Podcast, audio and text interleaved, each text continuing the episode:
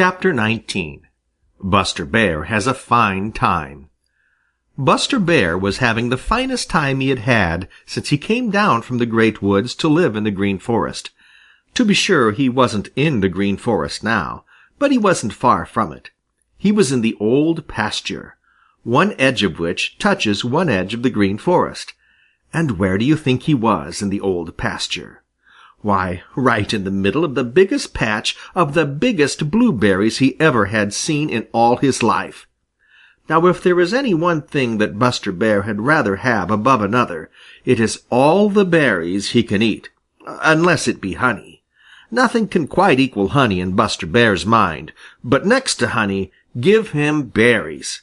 He isn't particular what kind of berries. Raspberries, blackberries, or blueberries, either kind will make him perfectly happy.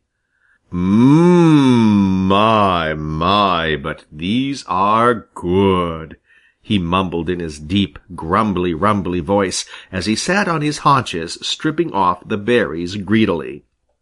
His little eyes twinkled with enjoyment, and he didn't mind at all if now and then he got leaves and some green berries in his mouth with the big ripe berries. He didn't try to get them out. Oh my, no, he just chomped them all up together and patted his stomach from sheer delight. Now Buster had reached the Old Pasture just as jolly, round, red Mr. Sun had crept out of bed, and he had fully made up his mind that he would be back in the Green Forest before Mr. Sun had climbed very far up in the blue, blue sky.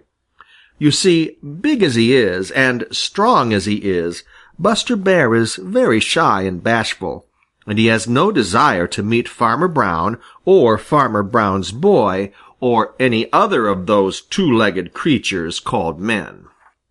It seems funny, but he actually is afraid of them, and he had a feeling that he was a great deal more likely to meet one of them in the Old Pasture than deep in the Green Forest.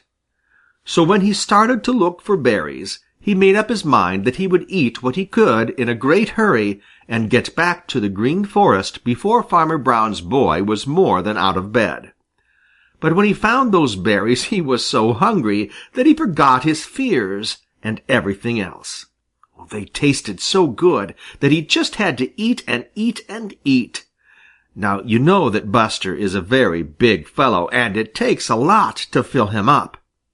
He kept eating and eating and eating, and the more he ate, the more he wanted. You know how it is. So he wandered from one patch of berries to another in the Old Pasture, and never once thought of the time. Somehow, time is the hardest thing in the world to remember when you are having a good time.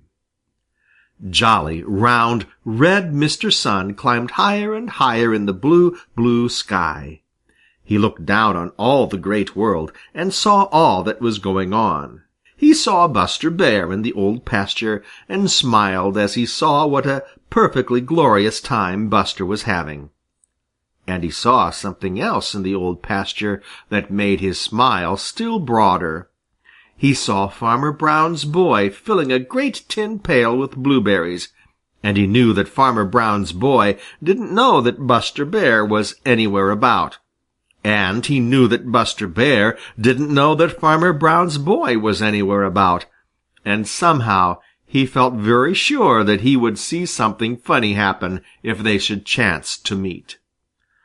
Mmm, mmm, mumbled Buster Bear with his mouth full, as he moved along to another patch of berries, and then he gave a little gasp of surprise and delight.